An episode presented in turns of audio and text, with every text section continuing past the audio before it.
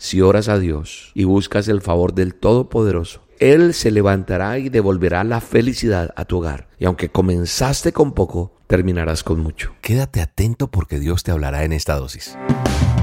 La dosis diaria con William Arana. Para que juntos comencemos a vivir. Cuando pequeño su tío le llamó Sparky en honor al caballo de las tiras cómicas Sparkplug. La escuela fue todo un desastre para Sparky. Fracasó en cada materia del octavo grado. Fracasó en física en secundaria. Obtuvo una calificación de cero. También fracasó en latín, en álgebra, en inglés. El rendimiento de Sparky en los deportes fue terrible. Y aunque logró formar parte del equipo de golf del colegio, pronto perdió el único partido importante de la temporada. Ah, hubo un partido de consolación, pero también lo perdió.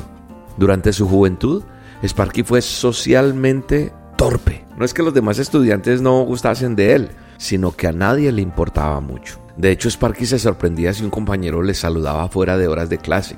No hay manera de saber cómo le hubiera ido en una cita. Nunca invitó a una chica a salir en la secundaria. Temía mucho ser rechazado o quizá de que se rieran de él.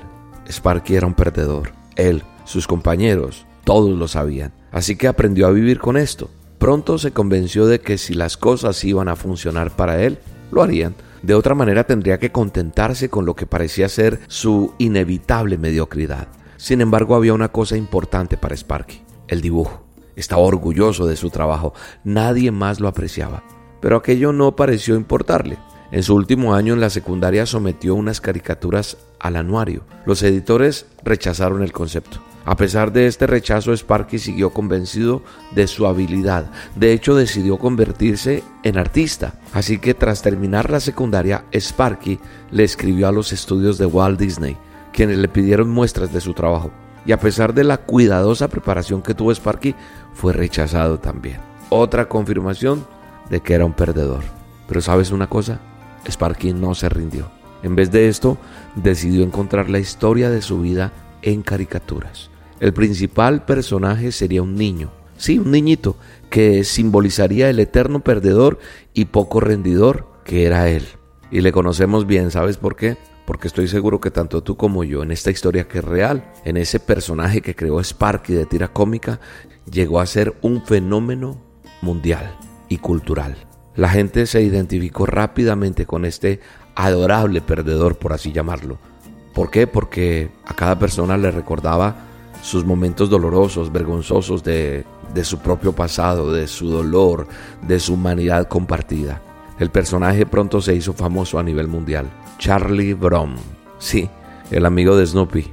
Y Sparky, el muchacho cuyos muchos fracasos nunca le impidieron seguir intentándolo, cuyo trabajo fue rechazado una y otra vez, fue el exitoso caricaturista Charles Schulz.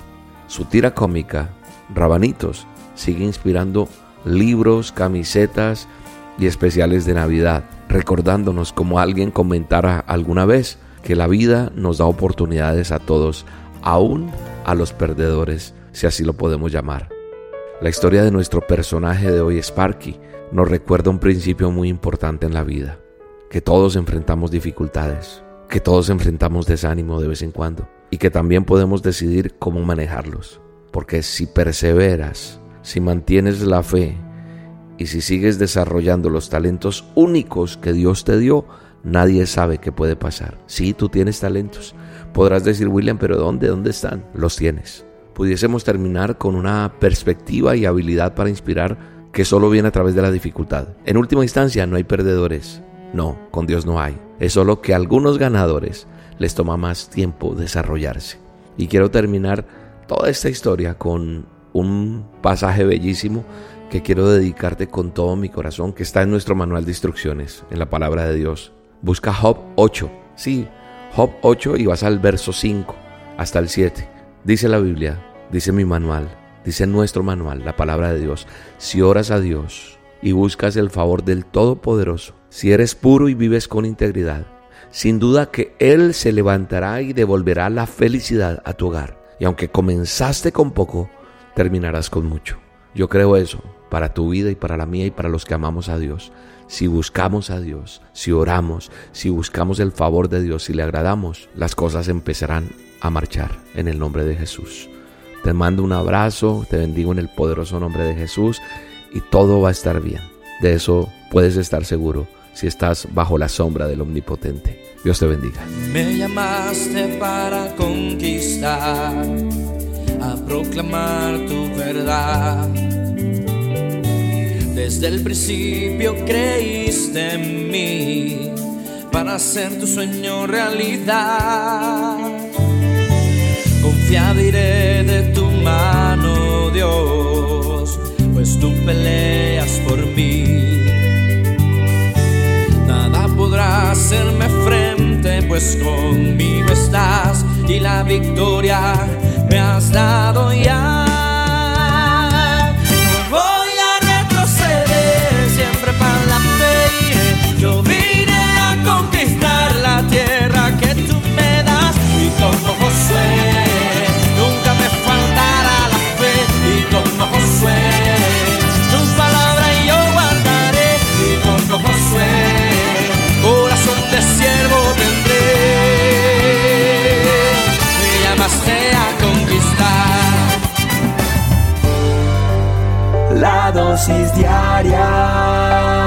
Con William Arana.